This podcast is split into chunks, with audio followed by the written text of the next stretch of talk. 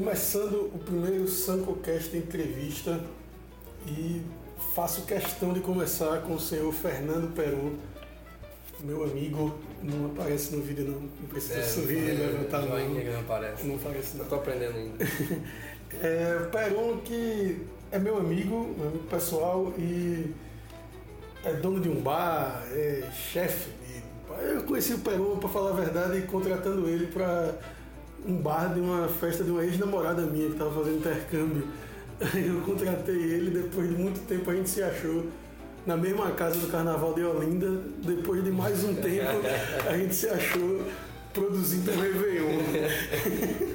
A gente, foi, a gente sempre se achou, né? É, a gente se achou em situações não, não idênticas, é sempre separadas, mas sempre envolvendo bebida, o que é legal. É, importante. É, fui contratando com bebida, depois bebendo no carnaval, anos depois trabalhando em um Réveillon que é open bar. Então É. a gente sempre trabalhou assim.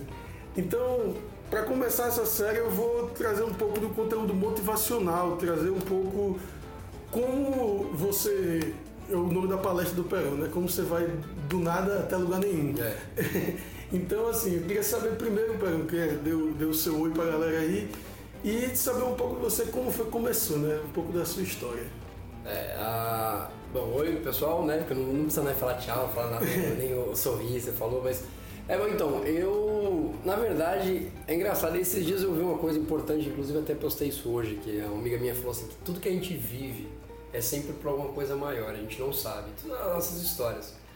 E hoje eu vivo isso, porque eu acho que tudo que eu passei desde quando eu comecei, é, hoje inspiram outras pessoas. E isso, eu, nesse momento que você falou da questão do, do motivacional, que me motiva a continuar, de eu ver que as pessoas estão refletindo sobre a vida, principalmente. Sobre a, é, o grande, acho que o grande lance da palestra, que você falou que é do nada para lugar nenhum, que eu conto um pouco da minha história de vida, até chegar hoje ao que eu faço, é, é justamente isso, é refletir. É, a ideia é que as pessoas saem de lá pensando em empreender a vida. Não é. Independente se o cara é empresário, se o cara tá, vai, quer ser um, um, é, um grande CEO de uma empresa, se ele vai abrir a própria empresa, se ele é garçom, se ele é chefe, independente. A ideia é que o cara pense em empreender a vida, seja lá o que ele escolheu fazer. A ideia principalmente é essa. E assim, a última palestra, pelo que eu vi que você deu agora, foi no, na Atlântica Motors. Foi, pra- pra- É, e ali é, tipo, são vendedores, assim, eles, Justamente. eles vendem sonho da pessoa, né? De, de diretamente consumo. Mas você já deu essa palestra para outros públicos completamente diferentes. Já, já, já.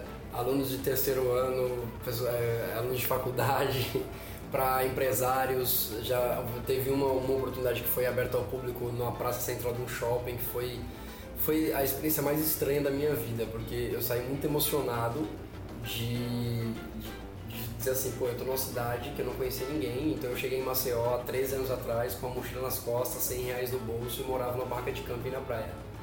Então é onde começa mais ou menos a minha história em Maceió. E, e eu conto, na minha palestra eu conto antes um pouquinho o que aconteceu para que eu resolvesse botar uma mochila nas costas e sair viajando de, de carona pelo Nordeste. Então assim, e eu vi que depois de 13 anos eu falei, caramba, velho, eu tô no principal shopping da cidade, embora vieram mais dois agora, mas ele ainda continua sendo o principal. E tô contando a minha história para as pessoas, cara. Tipo, tô contando para as pessoas que não me conhecem, alguns que me conheciam, que estavam lá, mas pra uma galera que nunca tinha me visto. E eles estavam ali parados ouvindo esse caramba. A minha história, velho, a galera tá. Então, e foi, foi estranho porque, assim, cara, falar, no shopping é ruim, velho. É ruim. Porque enquanto tem pessoas paradas, mas tem muita gente andando. Então, aquele zoom, zoom, zoom de pessoas andando, a sua voz parece que não tá saindo. Então, foi uma experiência. Eu saí do palco muito triste, achando que a palestra não tinha. que ninguém tinha ouvido. As pessoas estavam ali tentando, tipo, vamos ver se agora uma hora sai alguma coisa desse cara. E no final muita gente veio falar comigo, eu fiquei muito feliz. Muita gente, ah, tira foto, daqui a pouco história bacana, não sei o que, fez eu refletir. Esses dias até eu dei uma palestra, a menina escreveu na. Tipo, é, com certeza me fez ver a vida de uma outra forma. Então, assim, cara, você, tava vendo que a tua história faz mexe com as pessoas, é, é- não tem explicação. Não tem, não dá pra explicar. Muito bom. Pega o seguinte, SancoCast, o, Sanco é, é da escola e é de todos os projetos. Sanco significa oportunidade. Certo. E basicamente o intuito daqui é mostrar para as pessoas que a oportunidade está dentro dela, está dentro dela seguir o, o, o sonho dela, pôr isso em prática. Como foi que você agarrou duas oportunidades em questão que eu vou citar aqui? Você hoje é dono de um bar, Sim. do lugar nenhum aqui em Maceió, muito bom. Venham visitar Maceió e visitem o bar que é bom, bolinho de feijoada é top. Vou falar como um amigo meu de Portugal uma vez falou que eu sempre achei interessante. Quando vocês vierem para lugar nenhum, conheçam Maceió. Exatamente, façam isso. É, como é essa experiência de ter um bar, esse fluxo diário, conviver com uma equipe todo dia que é muito difícil, a gente sabe. Bastante. Do mesmo jeito que o cara da Atlântica Motors te convidou para ir lá palestrar para os vendedores dele, seus garçons são seus vendedores e seu atendimento ao mesmo tempo. Justamente. E eles precisam estar ali, você precisa estar motivando esse pessoal, é uma palestra diária. Justamente. Da mesma forma que você trabalha como chefe de bar e na logística de bar de um Réveillon, do Réveillon Tamo Junto, que é outra pegada que é 10 dias com pessoas que não necessariamente têm o domínio da função e precisam fazer render um melhor serviço. Pego do zero, para você ter noção, esse ano foi o ano com maior a, a equipe maior de bar que eu trabalhei até então lá. Esse ano foram 74 pessoas sobre o meu comando. Na verdade, a minha, lá a minha equipe é a maior que tem, porque o bar precisa então você imagina, você pega 74 pessoas que, tipo, a maioria, é, eu acabei trocando algumas pessoas, mas a maioria nunca nem tinha trabalhado. Então eu tenho, tipo, um período de uma semana para contratar e fazer três treinamentos para que eles, na hora de servir. E esse ano foi bem legal que eu, eu, eu, eu, eu pedi a permissão para que eu trabalhasse da forma que eu achasse correta e me, me deixaram. Então você chegava no bar, os caras estavam pulando, dançando, cantando, então esse ano realmente foi bem divertido. A, a ideia é porque eu achei que eles cansam menos, eles se sentem parte daquilo de alguma forma, não só não estou aqui para trabalhar e pronto, é o meu dinheiro, servir acabou. Então eles se sentem parte da festa, tem, é, parte ativa da festa. Então esse ano foi realmente bem divertido. E, e esse paralelo de do seu bar, que é uma coisa 100% diária, como é que você consegue motivar essas pessoas a encarar esse trabalho como uma oportunidade como, beleza, lá no, no Réveillon as pessoas encaram como uma oportunidade de um grande evento, de viver uma experiência, de sentir parte da festa, mas no teu bar, no dia a dia ali, que é o emprego, que é o sustento do cara, que ele Sim. precisa executar aquilo, às vezes mecanicamente. É, eu, eu, assim, é aquela questão, né? As histórias que a gente tem na vida que servem para alguma coisa. Então, assim, eu trabalho com isso desde que me entendo por gente. Então, é, a, a gastronomia, no geral, ela sempre foi a minha base de negócio. Sempre. Eu já eu já fui copeiro, comecei lavando copo, fui fazer curso, depois voltei, aí era barman, já fui garçom. Então, é, hoje, para ser dono de bar, eu realmente passei uma experiência. Eu não vim de uma família de berço legal que simplesmente me deu uma grande, faça alguma coisa, ah, vou abrir um bar. Não, eu, eu a, até chegar no bar, na verdade, eu sempre tive muito medo de ter um bar, um restaurante, qualquer coisa. É, o meu, meu, meu grande medo era a frustração que eu poderia ter de um negócio não dar certo porque eu sou consultor na área, então eu já passei por grandes casas aqui em Maceió, então eu, é, eu tenho um respeito por alguns empresários muito grande, muito forte. Aí eu falo, velho, se eu abro um restaurante ele fecha. Pelo menos assim, fechar em pouco tempo. Depois de 5, 6 anos, porque é normal, o mercado é complicado, sempre vai ser. É, dá para manter, a gente está indo num patamar muito legal, mas e se fecha? Ele ou lugar nenhum, qualquer outro lugar que eu abro. Qual é a moral que eu teria depois para chegar para dançarina, eu vou te ensinar a trabalhar o que você está fazendo errado, sendo que eu não consegui fazer isso no meu próprio negócio. E aí você acaba tendo que mudar ou de cidade, que aí você pode falar à vontade, uhum. porque na, aqui você acaba, aqui em Maceió para mim ficaria meio complicado. Então esse foi o meu grande medo. Quando eu decidi, falei, não, a gente vai abrir um bar, e aí desde o nome, que é Boteco Lugar Nenhum, até a forma de trabalho, ela foi realmente pensada 100% no meu. Ali, não tem nada ali que foi sem querer. Não existe nada tipo, não, botei na sorte e foi. Realmente ele foi muito pensado, principalmente por esse medo que eu tinha de errar. Então realmente foi pensado. Aí essa questão do dia a dia, né, que você fala do, dos, dos garçons. Eu, por exemplo, eu não cobro venda dos meus garçons. Uh, eu ainda não é hora. Eu, te, eu tenho sorte. Uh, algumas pessoas dizem que o trabalho ali que a gente faz é muito legal, tá? eu digo que eu tenho sorte porque assim, a gente tem um ano de bar, meu turnover é baixíssimo. Para quem não sabe o que é turnover, é giro de funcionários tal. É baixíssimo, é baixo. Eu tenho é, da minha equipe de 18 pessoas, algumas a gente tirou realmente pro corte, mas hoje eu tenho acho que 12, das 12, pelo menos 8 são desde o início do boteco. Isso é uma coisa extremamente rara. Você pode ter certeza, você conversar com qualquer empresário, o que ele vai dizer é: ah, a mão de obra é complicado, o povo não quer trabalhar. Existiram já pessoas assim, mas foram uma minoria. Tipo, é uma vaga que rodou tipo 3, 4 pessoas, mas o restante continuam sendo as mesmas. Porque, como eu te falei, por exemplo, do garçom eu não cobro venda. Eu não chego pra ele e dizer assim, ó, a minha meta é essa. Eu coloco algumas coisas pra ele, tipo assim, a gente faz algumas brincadeiras do tipo, ó, essa semana eu quero que vocês vendam um produto tal e tal, e a pessoa que mais vender ganha 50 reais. Eu incentivo com que eles vendam, lógico, porque tem que ter, tem que ter um, um prêmio final de alguma Sim. forma, a gente dá uma, uma, uma grana a eles, é, mas o que eu cobro deles é comunicação. Eu já tive algumas falhas assim, mesmo com isso, mas hoje a gente já conseguiu meio que arredondar, já tá oval. O pessoal fala assim, ah, tá redondinho o boteco, não tá oval ainda. para chegar redondinho demora um pouco. É, e o que eu cobro deles é comunicação, porque eu acho que o cliente, o que o cliente quer é atenção. Independente, o, o é, a gente trabalha, comida, cara, comida se trabalha com, com uma coisa que é bem difícil do ser humano, porque é o seguinte, 90% dos seres humanos ficam mal-humorados quando estão com fome. Quando o cara chega num lugar que ele vai comer e beber, quando ele pede um prato, o que ele quer é que aquilo saia na hora. Ele acha que é a janta dele tá em casa, ele chega em casa, tá pronta Maria, tá, traz aí. Ele acha que é isso. E tem gente que não quer esperar, e o cara tá de mau humor, então eu sempre falo, se você tá vendo que o bar tá cheio, um prato demora 15 minutos, mas tá vendo que tá lotado e vai demorar 25, já avisa. Se você passou na mesa, você viu ele não, às vezes ele não te falou nada, ele só tá te olhando, te olhando, te olhando, antecipa, não espera ele te chamar para reclamar. Vai ele fala assim, olha, eu sei que o prato do senhor demorou um pouquinho, né? Mas eu vou confirmar lá, mas relaxa que vai. Se demorar mais 40 minutos, ele não vai reclamar. Porque o que ele quer é justamente isso, ele quer ser, ele quer ser acolhido, ele quer sentar num bar e dizer assim, poxa velho, o pessoal aqui não se preocupa comigo. Minha comida tá atrasada pra caramba, mas estão preocupados com isso. Então isso conta muito. Isso ajuda também a até consumir mais, né? Justamente, você faz com que a pessoa é, porque tem muita gente que é focada muito na questão da venda. Não, o garçom tem que vender, você tem que vender.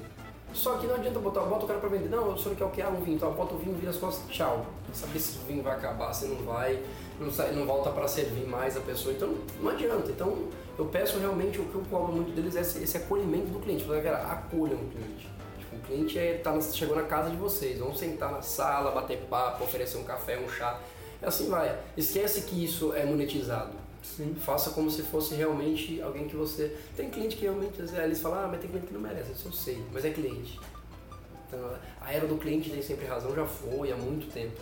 Mas a gente tem que sempre buscar, na verdade, a razão do cliente de forma que não, que não seja ruim pra gente. Eu sempre falo isso pra eles, ó, o cliente ele vai. Tem cliente que ainda bate perto, o cliente tem razão. É, né? Tem razão, mas vamos ver a, a sua razão desde, desde que seja bom pros dois. Não existe mais o tudo a gente resolve na hora, é um prato que às vezes veio frio ou veio trocado, a gente resolve na hora. Então não, não espera realmente a coisa virar uma.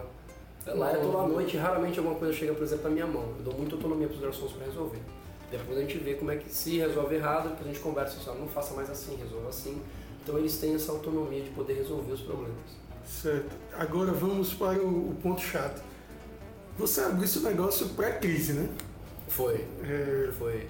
Eu abri uma época ruim, mas ainda não tava, uh, não se falava tanto em crise porque foi em, em dezembro de 2014. É, mas como eu abri em dezembro, dezembro é uma época ruim de abrir bar. Porque o que acontece é o seguinte, ah, beleza, a gente, como era novidade, a gente teve esse, esse, esse, esse impulso. Mas por que é uma época é, delicada de abrir?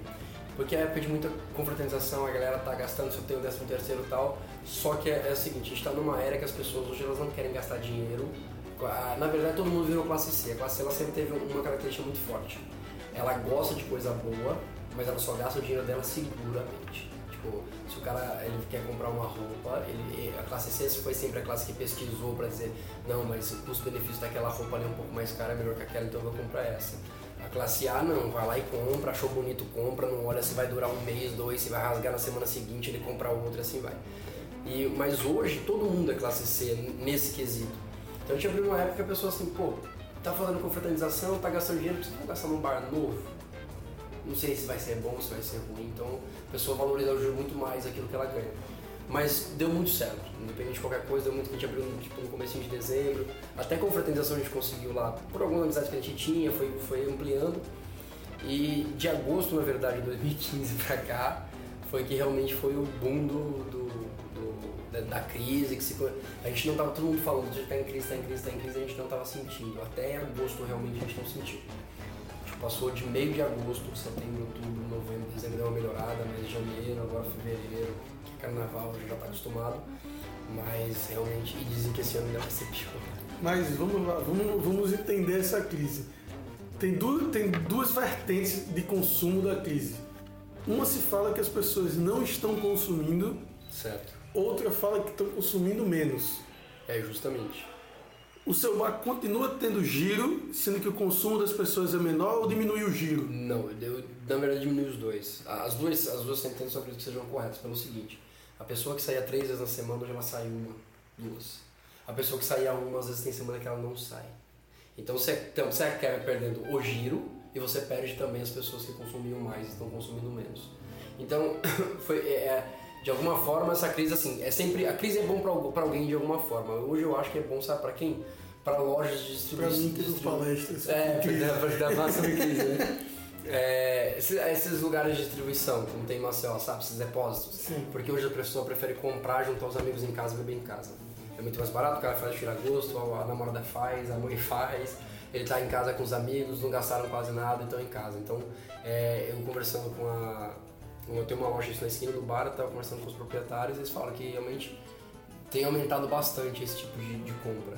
De compra duas, garrafas de vinho pra ir pra casa, porque as pessoas realmente querem sair menos. Isso é- O, tem um, um- o nosso patrão hum, no review, o Maurício, ele fala que o nosso maior concorrente para um evento hoje, que possivelmente seja o mesmo que você, é o forno cooktop e a geladeira que gela menos 3 graus. É, Que o cara bota em casa e para você É, ganhar, para você ganhar da, da geladeira dele vai ser foda. É por isso que hoje a experiência conta. Hoje não, já tem um bom tempo que hoje o que conta quando você vai para qualquer canto é justamente o conjunto da experiência.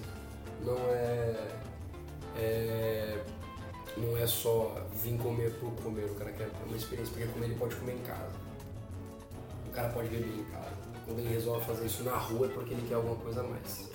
Então quando ele quer alguma coisa a mais, ele espera que realmente seja, que a experiência no total seja legal. Você sai de casa porque você precisa socializar, você quer ser visto e ver pessoas, ponto. Por isso que, por que às vezes o, bar, o cara para na porta do bar também, mas o cara não para. Vezes ele acha até comida boa naquele local, mas ele olha, não tá vazio, vou parar aí não. Porque ele quer ser visto, ele quer, ele quer que as pessoas vejam que ele está na rua, que ele não está em casa. Se não fosse para ser visto, ele tirava uma selfie em casa, postava no Instagram e tá resolvido. As pessoas vão ver e curtir do mesmo jeito. Do mesmo jeito. Qual é o a sua solução para a crise? Você não. Você precisa ter alguma coisa. Não é para dar a. É, Não é para responder a pergunta de um milhão de dólares É, que tá ouvindo, Eu não não. acredito em receita de bolo pra nada, eu falo muito isso na minha palestra, que existe, existem sempre caminhos e você trilha seu próprio caminho, porque cada história é única. Mas na verdade, assim, eu posso dizer o que eu faço hoje no bar.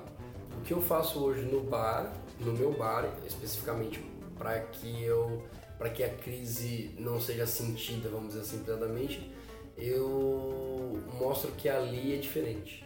A gente tem uma pegada diferente no bar, porque assim, eu não sou só um bar, eu não sou só um boteco. Eu sou uma, um conjunto de experiências. Eu sou onde o cara vai ab- abrir um cardápio, vai ler e vai rir. Eu sou a- a- o, o bar que o cara chega e a música sempre é diferenciada. Então isso eu não abro mão.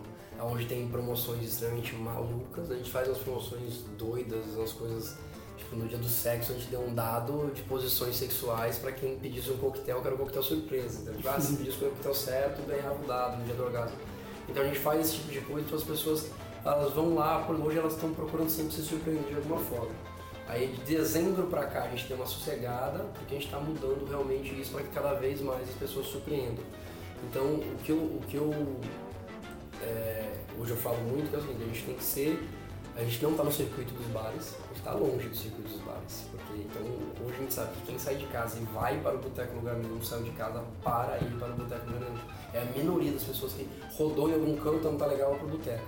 A maioria saiu de casa para ir para lá. Então, aí, quando você está fora do eixo, isso é muito importante. É arriscado, mas é importante. Mas a gente conseguiu isso, as pessoas vão lá. Então elas sempre vão buscar essa. E, e a gente mantém essa, essa diferenciação. Então eu preciso me destacar, eu não preciso ser o melhor, eu não preciso ser o, o- o que está mais em evidência, eu preciso estar na cabeça do meu cliente. Então eu preciso ser opção. Enqu- Enquanto você consegue, quando você coloca três opções, estar no meio delas, para um bar que tem um ano só, para mim está excelente. Muito bom. Vamos lá. Para finalizar, oportunidade para você é o quê? Cara, eu acho que principalmente é, é observação. Eu acho que a oportunidade, na verdade, a gente tem oportunidade todos os dias, todos os dias, todos. Esse negócio de pessoa assim, estou esperando uma oportunidade para fazer algo. Não, porque a oportunidade, se você olhar para o lado, a oportunidade está tipo, tá aqui, está aqui, está numa, numa estante cheia de livro, você olha pô, um autor aqui, um livro fala uma coisa que você gostaria. Então a oportunidade ela, ela passa o tempo todo. Tem, tem pessoas que têm uma sensibilidade, digo que a, a captação de oportunidades é tipo rede de arrasto. Algumas, são, algumas pessoas têm essa rede muito bem amarradinha, pequenininha, então até uma oportunidadezinha pequena passa e o cara já consegue pelo menos amarrar um pouquinho para olhar. Se não gostou, solta. Sim. E algumas pessoas que não trabalham essa observação, que ela tem essa rede um pouco mais larga.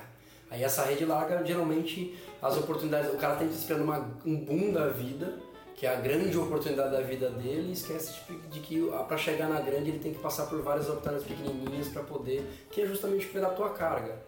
Como você falou, ah, você tem o bar, mas se eu não tivesse feito tudo que eu fiz na minha vida trabalhado, eu não saberia ser dono de bar.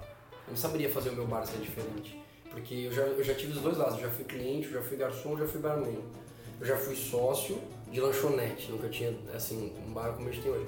Então eu sei da visão do cliente o que ele gosta, eu sei da visão do meu funcionário o que faz ele, o que faz ele trabalhar melhor e mais confortável. Então eu, consigo, eu prego isso para eles. Então isso foram oportunidades que eu fui pegando na minha vida de troca de trabalho, de eu falo isso na minha palestra inclusive porque eu trabalhei nove meses no lixão, por exemplo. Trabalhei numa recicladora de garrafa PET. É, numa época que eu estava realmente muito confuso, eu não sabia o que eu queria da minha vida, eu não queria trabalhar de barman de jeito nenhum mais, que era o grande sonho da minha vida, mas conseguiram destruir o meu sonho, eu fui trabalhando no chão, na recicladora de garrafa PET, passei 8, de 8 para 9 meses trabalhando. E eu ouvia do dono todo dia, disse, o que, que você está fazendo aqui, cara? Vaza daqui, velho, você não, você não tem que estar aqui, você está no meio desse espião. Mas eu me divertia, porque era, era um escape para mim, era um, foi, um, foi um escape forte. Então assim, mas aqui, ali eu tive muitas lições de vida, dos meninos trabalhavam, do proprietário. Então aqueles oito meses me ajudaram muito. E se eu não tivesse trabalhado lá, não estava na minha palestra hoje. Eu achei que foi um período muito importante e eu mostro isso na minha palestra, o quanto foi importante aquele momento para mim. Então eu acho que é justamente isso, a oportunidade. Eu tive a oportunidade e fiz. Entendeu? Eu já tinha, já tinha formação, já era um cara é, razoavelmente letrado, vamos dizer assim, né? Tipo, tinha uma, uma formação legal e tal, mas estava trabalhando no lixão. Eu não estava preocupado com isso. Eu tava só curtindo. Bom, é, chegamos nas duas últimas perguntas.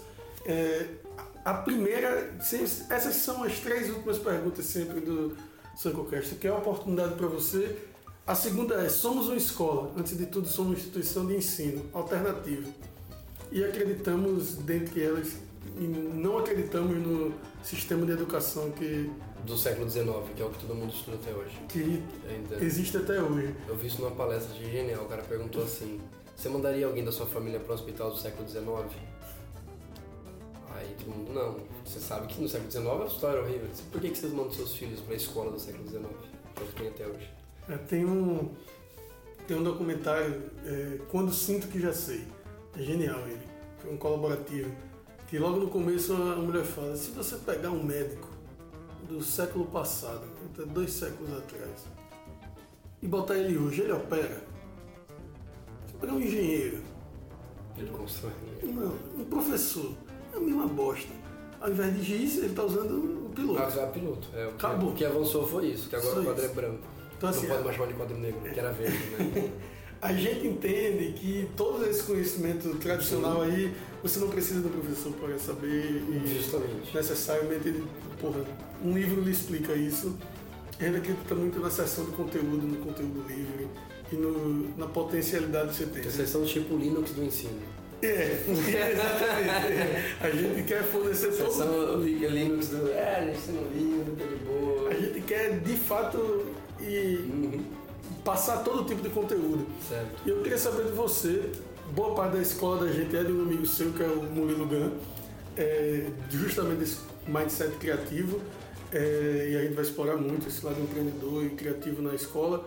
Como você vê a educação hoje e você que tem um filho pequeno, o que é que você imagina pro seu Ruivão? O que é que você olha a educação, como é que sinceramente, eu tenho, sinceramente eu tenho me preocupado bastante, não só com isso, com alguns outros aspectos mas, cara, meu filho hoje tem 3 anos, então eu espero que esse tipo de escola, como você está fazendo agora, cresça muito. Então porque... Então você espera que eu fique muito rico com a escola? Com certeza, porque meu filho vai estudar, eu acredito muito nesse tipo de educação. Eu acho que a educação ela parou há muito tempo, ela realmente parou há muito tempo. Você tem escolas boas, que geralmente são particulares, são privadas, e que é, ou você tem muita grana para desembolsar, pra, pra, que, é, que, é, que é aquela inversão social que é estranhíssima, né? Que é tipo assim, você estuda em colégio particular para poder fazer faculdade pública. Sim. Isso é um absurdo, cara. Isso não tem sentido algum. Né? Tipo, o cara. Não, porque não, eu pago a escola do meu filho porque ele vai passar na faculdade pública. Não, é pública, é justamente para essa galera que tá vindo da escola pública ter uma continuidade de ensino. Pelo amor de Deus. Então, assim, é, é, bem isso. E a galera que, que, que passou a vida inteira na, na, na, escola pública, aí depois vai ter que fazer um incentivão aí, um intensivão, né? Incentivão é ótimo. Um intensivão e vai acabar passando na faculdade privada. E vai pagar a faculdade, porque ele já trabalha, ele pode pagar a faculdade. No meu caso foi assim, eu não estudei em faculdade particular, eu fui fazer minha faculdade, eu tinha 26 anos de idade. Eu já estava em Maceió, sou em marketing. Mas foi que ano que você entrou? Ah, velho, tem tempo, 2000 acho que foi em 2010, 2011. Você se formou em 2010, 2011? Eu acho que foi isso. Por aí, né? É, 2012, sei lá, tem tempo já, cara. Então assim, eu fui fazer faculdade depois de velho, porque eu, eu me sustentava, eu tinha grana, eu falei, velho, ah, mas com dinheiro eu pagar a faculdade. Você entrou em 2008? Eu acho que foi isso. Então a gente era numa sala, pô, na Exanc, no caso. Não, fiz Fátima. Foi Fátima? Ah tá, ainda bem. Porque isso aqui é uma bosta tá, isso, isso tá aí gravado. Hoje eu Maurício Nassau, meu cliente que eu amo. Mas assim, o que você imagina assim pro Rivão? Você acha que ele, ele vai encontrar um mundo diferente ou essa educação ainda vai. Porque tipo... Não, ele vai encontrar essa mesma educação. Vai. Não, é, meu filho tá com 3 anos, até ele fazer 12 não vai mudar. Isso, isso, é, isso vai mudar de uma geração para outra. Talvez o meu filho a, quando meu filho tiver hoje a minha idade, que é 34 anos, ele comece a ver a mudança para que o filho dele estude nessa mudança. Se ele não quiser fazer Isso eu tô falando de massa, tá? Certo. Eu estou essa, eu tô falando isso por uma questão de massa. Eu acho que assim, escolas como você, como você tá, como vocês estão demonstrando querer fazer essa ideia de dessa educação diferenciada, é, vão surgir cada vez mais. Mas particular, é, privada. É o que vai ser. Porque a, mentalidade, a mentalidade governamental ela ainda é muito século XIX, acho que é 15 e descobrimento do Brasil, 1808, família real chegando, era feliz. É, é, muito disso. E não muda, não muda. É a mesma coisa que você vê de, de uma empresa, mesmo você pegar uma empresa jovem, hoje você botar o Google na mão de dinossauros do, né, do Wall Street para cuidar, vai dar, vai dar merda. Vai dar Se merda. seu filho quiser não fazer faculdade e optar por alguma outra carreira que não exige a faculdade. Hoje, qual é a sua opinião? Sem problema nenhum. Eu conheço pessoas que não, não fizeram faculdade e, e, e, são, são pessoas que, que, que são bem sucedidas de alguma forma. Eu acho que o que acontece é o seguinte, que eu me preocuparia é que se ele não quiser fazer faculdade porque ele simplesmente não quer fazer faculdade, aí não. É, eu, eu sou de uma geração de que se você tivesse faculdade você era o cara. E agora eu vivo numa geração, eu vim dela, mas eu vivo numa geração hoje que faculdade é só uma extensão do, do terceiro ano, só isso. Faculdade hoje é extensão do terceiro ano, não tem, não, não tem nada demais na faculdade. É eu acho que os únicos cursos que ainda continuam com. É a questão de você faz medicina, direito e tal, mas o restante, cara, é só uma extensão. Tipo, curso profissionalizante. O cara sabe, fazia, lembra que era secretariado. Era uma diferença que você pagou e ficou cinco anos pra aprender. E tem, isso. É, você tem carro e não precisa de identidade falsa. É, é, é só isso, é isso. É, é, justamente. Então, assim, é, se ele escolher algum, algum tipo de carreira que não precise de formação, é, eu espero que ele escolha cedo ser jogador de futebol, pelo menos ele vai me dar dinheiro. Né? é, não vejo alguma outras. Existem algumas outras coisas, produtor, por exemplo, né? Embora, embora, no geral, o produtor precise, né, cara, de, de, Não, a gente estuda, a gente estuda muito, porque assim, toda carreira. Estuda, é, justamente. Estuda absurdo. É que não, é, não, não, tem uma, não tem uma obrigatoriedade de formação acadêmica. Acadêmica, no caso. O cara tem que estudar, não tem. Até porque você começa como produtor, depois de um tempo você começa a olhar, você olha de repente ali dentro e você fala assim, cara, eu queria ser diretor para ser diretor você vai ter que estudar, cara. Vai ter, vai ter que fazer cinema, vai ter que saber, aí vai ter que saber trabalhar com luz, com câmera, com isso, com aquilo, com tudo, tudo, tudo, com tudo, tudo. Então assim, você, se você, você vai ter que estudar. É, a questão do produtor, você escolhe se fuder a vida inteira e ganhar aquilo sempre. Mas aí é uma questão de escolha. Né? Ou desista depois de 12 é, anos e monta uma escola. a última pergunta, qual hoje é o seu sonho? O que é que você quer para daqui a 10 anos? Cara, mas daqui a 10 anos. É, é, você sabe que eu dei uma parada com essa questão do, do, do sonho, assim, porque eu tenho algumas, algumas coisas incubadas, que ainda são, são meio segredinhos, assim, eu tenho, eu tenho algumas coisas que eu, que eu quero e preciso realizar. Mas hoje eu vivo um sonho, então neste momento o que eu estou fazendo é, além de ter concretizado, que abrir meu bar, que é ter um bar é um sonho que eu tenho desde meus 16 anos. Inclusive, desde os meus 16 anos, não, meu bar era boteco. Não é boteco, era lugar nenhum, independente do que fosse. Não era exatamente como é o boteco hoje, mas era um lugar que tinha que chamar, era um bar, chamava lugar nenhum, tinha que chamar lugar nenhum. É, e graças a Deus, meus sócios compraram esse sonho meu quando eu mostrei o que eu tinha de ideia. Então, assim, o que eu estou fazendo hoje? Eu estou firmando este sonho, porque esse sonho ele precisa, ele, ele precisa de manutenção diária. Como você falou, eu ali, então eu ainda estou na manutenção. Assim que eu acabar e achar que a manutenção já foi o patamar que ela tinha que estar tá, e agora o negócio engrena só, aí é a hora que eu sento e falo, pronto, qual é? eu tenho vários, eu, eu tenho alguns objetivos de vida grandes. Inclusive um deles é dar a volta ao mundo, por exemplo. Eu tenho muita vontade de fazer Mas isso. não é numa porra de um não é... Almir Klink do caralho. Não, não, não, não. Eu quero comprar uma passagem lá no World e aqui lá no... É, viajar muito. Mas porque isso, isso é um objetivo de vida, isso é, isso é satisfação pessoal. E inclusive esse tipo de coisa ajuda até no negócio. Claro. Porque quanto mais você conhecer, quanto mais você viajar, maior teu, né, a tua, sua mente abre cada vez mais. Você vê coisas que. A, a vida da gente, a criatividade da gente, é feita por vários momentos que você vive, só que você monta aquilo de forma diferente. Certo, correto. Você não copia, mas você é um pouquinho do que você viu ali. Hitler fez isso, fez por mal, mas fez. Ele juntou três teorias que ele leu. É, a única que eu lembro realmente que, que foi a teoria da evolução, é, mas que ele leu e juntou de uma forma e falou assim, pronto, então vamos matar judeus. Isso é, você vê, cada um com a sua loucura. Mas ele fez isso, então a nossa criatividade, nossa, nossos ideais é formado disso. Tem um cara que fala que Hitler foi bem sucedido. Eu, mas eu o que ele queria, ele foi. Mas, mas é, Hitler acho que foi um, o, o, cara de marketing mais forte que já pisou nesse planeta, não tem outro. Se você conheceu uma, qualquer outra pessoa que conseguiu fazer um país acreditar na ideia que ele tinha, você me chama para conhecer o cara que eu não conheço não. Ele foi o único que conseguiu convencer um país. Aí tem uma vez eu falei isso pra uma menina, disse, é, mas ele, ele matava as pessoas pra conseguir. Disse, não, as pessoas que seguiam ele não tinham, iam por medo. Eu falei, medo? Porque o cara vai pro, pro flanco lá na, na, na, na, luta e se esconde. Se ele tivesse com medo, ah, não quero estar aqui na guerra. Pô, os caras iam assim, é, tem que matar mesmo todo mundo. Os caras iam com sangue no olho, pô. Então acreditavam naquilo dele. Então isso é. Mas eu tenho, eu tenho objetivos. Eu tenho inclusive objetivos, eu tenho, eu tenho objetivos de outros bares, por exemplo. Eu tenho algumas Sim. ideias.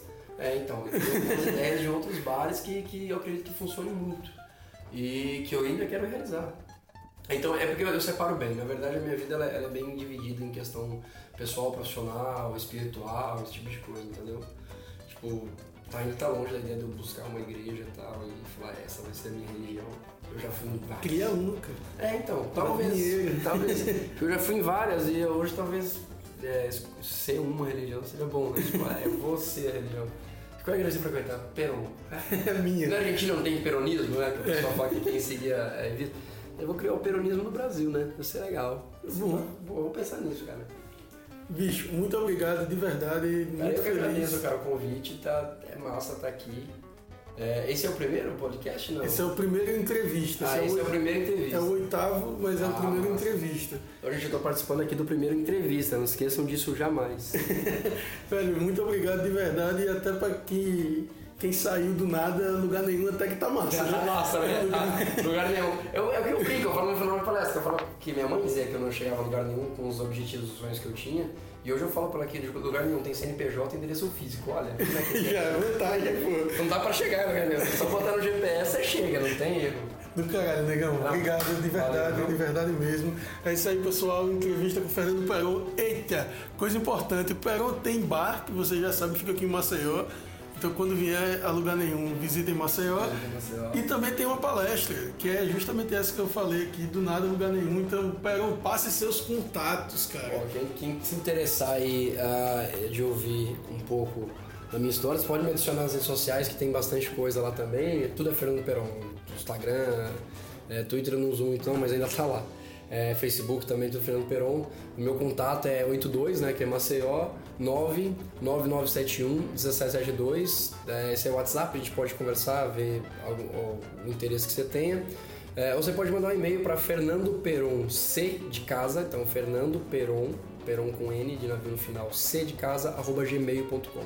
Fique à vontade, pode chamar que é nós. Isso aí, contrata essa porra aí, porque vai, vai lhe ajudar, hein? É isso aí, um abraço pessoal, valeu!